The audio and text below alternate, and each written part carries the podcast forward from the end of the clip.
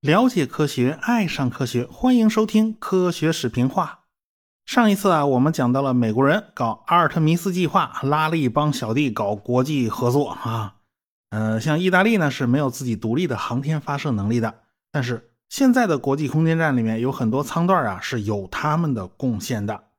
加拿大呢，基本上和美国是深度合作，因为有些企业本身就是跨国的嘛。就是跨越美国和加拿大两个国家啊，人家本来也分不出彼此。他们的拳头产品呢是空间站的机械臂啊，俗称叫加拿大臂啊，这是他们造的。日本和欧洲呢都是有自己的航天发射能力的。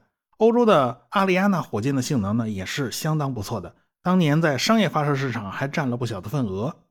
他们的技术路线呢和我国有一些相似。他们都是从偏二甲肼和四氧化二氮这种燃料起步的。说白了，这种技术还是来源于导弹。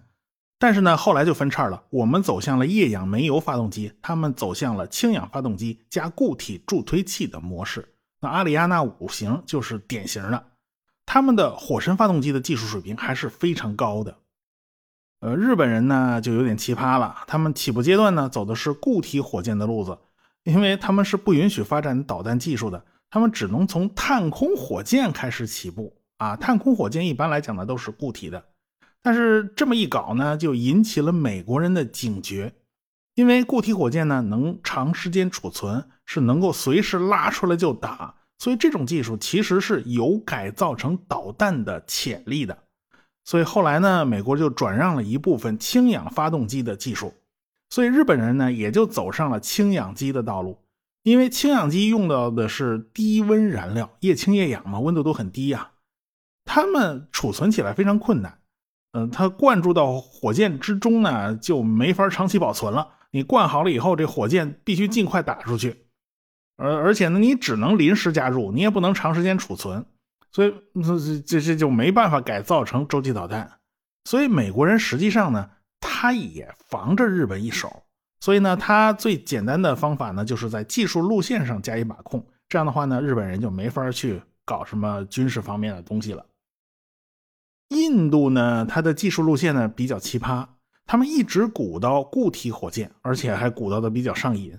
他们那个火箭呢，不仅仅助推器是固体的，它的一级火箭新呃就是新级火箭也是固体的。啊，当然，这些技术还是来自于导弹的技术转移。因为印度搞出自己的运载火箭呢，都已经是八十年代了。那个时候呢，就嗯，基本上都解决了固体固体导弹的问题了，它不再用液体，所以他们走了这样的技术路线。当然了，也跟印度的气候有关系。印度天气实在是太热了，液体导弹保存起来太麻烦，所以他们非常关注固体火箭技术。但是因为固体火箭的比冲不高，所以性能还是差一些。但是火箭这东西吧，就是这么个好处啊！你豪华轿车能把人送到终点，那驴车也行啊。从这一点来讲，结果都差不多。那火箭弱一点，也没有耽误人家印度人把曼加里安号探测器发射到火星的轨道上。人家可是正经八百亚洲第一个发射。火星探测器的国家啊，抢在我国之前啊，尽管技术水平稍微糙一点发射曼加里安的是印度的极地卫星运载火箭，它缩写呢叫 PSLV。这个火箭的性能其实和我国的长征四号差不多啊。这长征四号在我国的运载火箭里面不算运载能力强的，这火箭呢就是一根光杆尾巴上呢绑了四根小牙签一样的助推器，这助推器也忒细点了。那日本火箭长得跟这种形状差不多啊，尾巴上捆那个助推器呀也很小，看着不太协调。不过再不协调也比印度人那个要粗多了。印度人实在那个火箭是太细啊。我们对火箭的外观呢就不多评价了，大家也可能奇怪啊。像我国发射火星探测器“天问一号”可是动用了长征五号这种大火箭的，呃，你印度人怎么就动了这么小一颗火箭就能把载荷送到火星轨道呢？你别说啊，这还真行。首先，他们那个曼加里安号探测器呀，它不大，它只有一点三五吨。那我们的天问一号呢，有五吨重啊，比印度人玩的那东西大多了。其次是印度人的发射比较早，是二零一三年的十一月五号发射的。这个曼加里安号是什么时候进入到地火之间的霍曼转移轨道的呢？是十一月三十号，中间隔了二十五天。这二十五天，这个曼加里安号到底干嘛了呢？在这二十五天里，曼加里安号完成了七次远地点提升。啊，它这是怎么回事呢？我们都知道啊，人造卫星在绕着地球转圈圈。这个轨道呢，它不是一个正圆，它是一个椭圆。地球呢是在这个椭圆的一个焦点上。既然是椭圆呢，就存在一个近地点和一个远地点。当卫星飞到近地点上，开发动机猛推一把，这时候轨道就变大了一圈。近地点是不会动了，这个远地点就会向外扩张伸出去了。这就好比荡秋千。它每荡到最高点的时候，你就往下狠狠推一下，这样的话就会越荡越高。曼加里安号呢就是这么干的。经过七次轨道提升，它终于攒够了足够的速度，最后推了一把，进入了霍曼转移轨道，就奔着火星去了。这么干呢，它比较节省燃料，但是这个过程实在太漫长了啊！它发射出去以后，先绕着地球兜了二十五天。这主要还是因为这个印度火箭它不够大呀，而且呢，探测器它必须携带大量燃料用于加速，结果这个探测器真正用于科学研究的载荷呀很少啊，那只有十三公斤，也就是它这点仪器装上去以后，你只够打卡拍照的，传回来的数据都很有限。但是因为这个探测器是亚洲第一个成功进入环绕火星轨道的探测器，印度人还臭美了很长时间呢。在我们一般人的印象里面，呃，日本和欧洲都是发达的经济体，他们都是老牌的资本主义国家啊。现在管他们叫做西方啊，过去呢叫列强，他们还是有很多工业方面的实力比我们要强啊。这叫瘦死的骆驼比马大，这是不可否认的。那么现在的世界航天格局又是如何的呢？那我们就来看看二零二零年的航天发射的统计情况了。去年呢，美国完成了四十四次火箭发射，啊，马斯克的猎鹰系列火箭呢发射了二十五次。七枚电子号呢，它不是在美国本土发射的，是在新西兰发射的啊，但是算是算在美国人头上。那我国呢是完成了三十九次火箭发射，呃，基本全是长征系列。其中呢有两发是快舟系列火箭发射的，长征火箭呢是航天科技集团的产品啊，快舟呢就属于航天科工集团啊，这不是一家。用金灿荣老师的话来说呢，这一个是送人上天的，这一个是送人上西天的。这个快舟呢用的是固体火箭的技术，其实就是来自于东风二幺洲际导弹，所以呢。我国二零二零年的发射次数和美国相比呀，是相差无几。这两个国家实际上是属于第一梯队的。排名第三的是俄罗斯，他们一共发射了十六次，相比中美啊，这次数就是差了一半，算是第二梯队。他们主打呢还是 R 七系列火箭。你想 R 七系列有多老了？当年科罗廖夫打下的底子呀。其实发射的呢就是联盟号的各种改型啊，都不算大。质子号和我国的胖五是一个量级的，去年只打了一发啊。俄罗斯人一直想用新火箭换掉质子号这个老火箭，毕竟它的运力已经到了极限，而且它没有扩展能力，而且用的是毒燃料啊，偏二甲肼加四氧化二氮，那处理起来相当麻烦。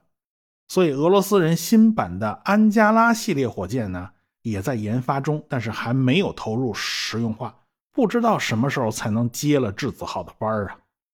欧空局在法属圭亚那的发射场是所有航天发射场之中纬度最低的啊，这个纬度低就赚便宜啊。大约呢，它的纬度是北纬二度，发射同步轨道卫星呢就赚了便宜了啊。这个欧洲跟世界各方合作都很好啊，跟俄国人关系很好，跟我国关系也很好啊。他们在法属圭亚那呢有一个联盟火箭的发射台，也就是俄罗斯人是可以在这儿发火箭的。俄罗斯的联盟火箭也经常在这儿发射。去年的年底啊，十二月二十九号就帮着法国发射了一颗间谍卫星。至于欧洲人自己呢，去年有五次发射，数量很少。日本人呢只有四次，印度人呢只有两次，伊朗两次，以色列一次。他们这些显然都是排在第三梯队的。欧洲的阿里亚纳五型快要退役了，因为竞争实在是压力太大了。人家马斯克的猎鹰火箭价钱便宜，量又足，所以欧洲人就压力山大。他们打算开发更加便宜的阿里亚纳六型火箭来接班儿。哎，阿阿里亚纳六型火箭用的是新型的液氧甲烷发动机，所以实际上。欧洲人也在走重复使用这条路，他们在发动机上就是留有准备的。日本人在设计最新的 H 三火箭的时候呢，当时也是想尽量降低成本。当时日本人觉得这个火箭不贵嘛，也就七八千万美元打一颗啦。但是他们的复杂项目管理方面的经验实在是不够，他结果项目管理经常是失控的，最后那个成本呢就压不下来。而且他们千算万算，没想到马斯克现在全新的猎鹰火箭也比这点便宜啊！那二手的就更别说了。所以计划真的是赶不上变化。当然了，呃，另外一个因素就是，呃，欧洲人、日本人、印度人他们受到了去年疫情的影响，有很多事儿呢只能放慢了进度啊。但是大家也都受疫情影响嘛，也不是就他们受影响，但是他们的发射数量还是偏少。我们也能看得出来。啊，这些国家、这些地区还是要尽量维持着火箭研发的人才，他们有事情可做，有火箭可发，他不至于队伍散了，他不至于断了火箭研发的血脉。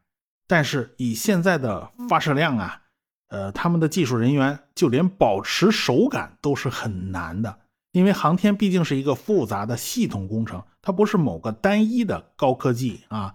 要是你没有刷经验的机会，那进步就很慢了。但是中美两国因为发射次数很多呀，它刷经验的机会就非常多，所以它哪怕是小步快跑，它的发展速度也远比欧洲、日本、印度要快得多。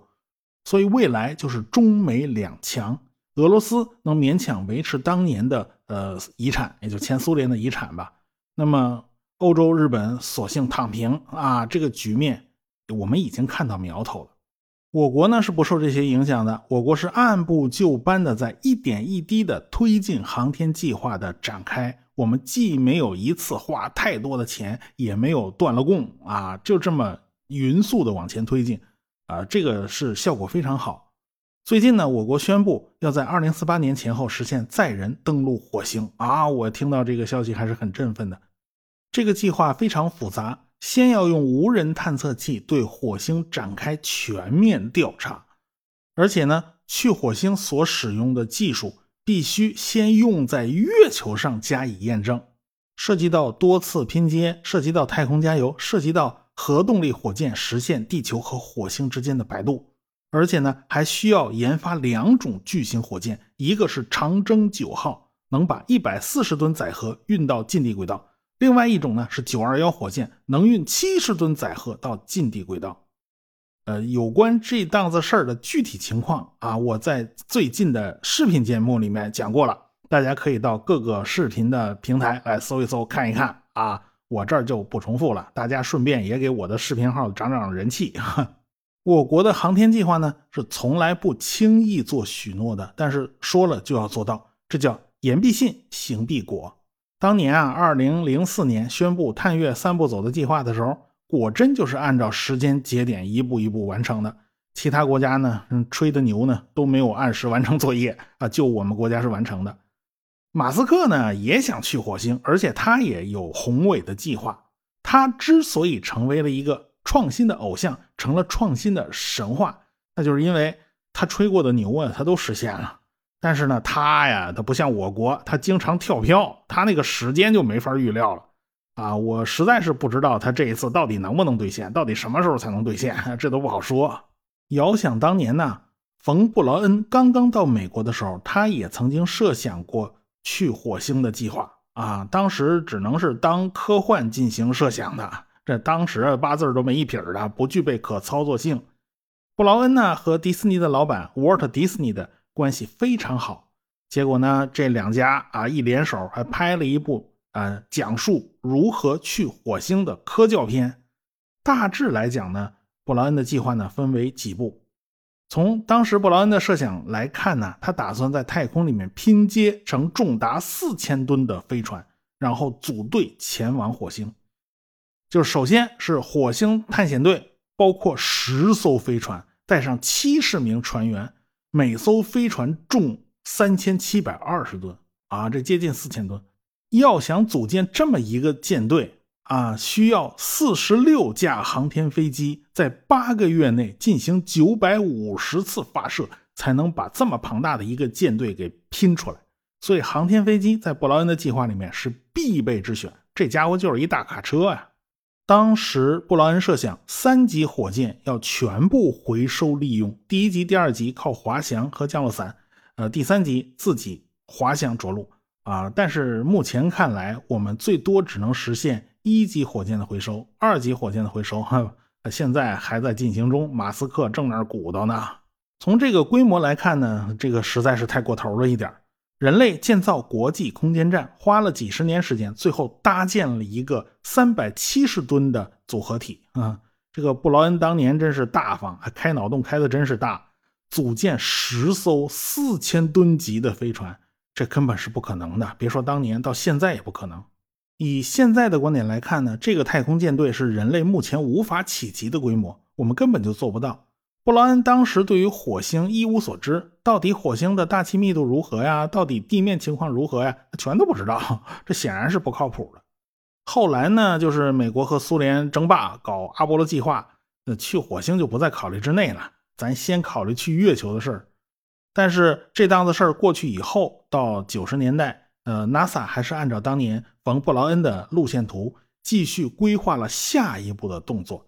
他们花了九十天的时间来制定了一份登陆火星的计划。大致来讲呢，还是走老路，呃，跟布劳恩描述的差不多。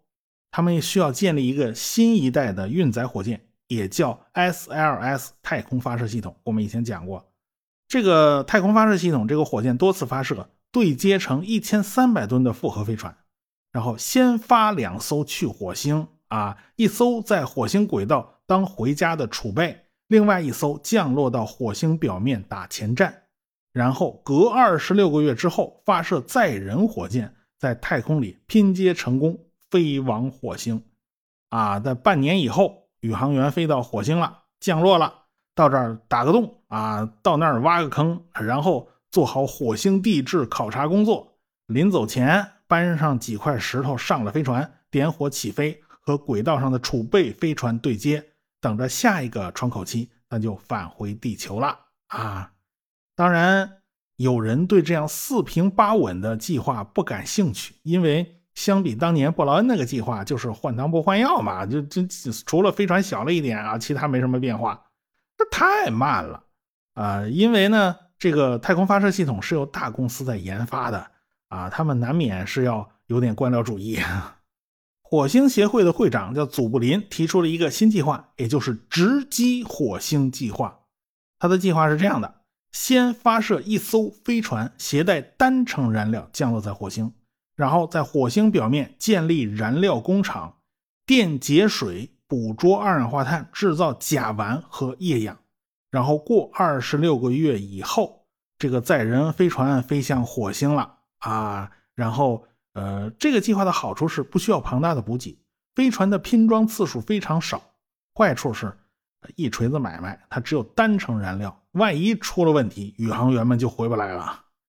原本呢，祖布林计划用 SLS，也就是太空发射系统来实现这个计划，但是鉴于太空发射系统这一直放鸽子，咕咕咕叫的就叫起来没完，这祖布林呢就转向了马斯克了。啊，他总觉得啊。这位才是能够完成直击火星计划的天降猛男。当然，祖布林是怎么都不会预料到我国会横插一杠子，同样提出了去火星的计划。啊，当然，我个人乐观的认为，火箭技术本身不是问题。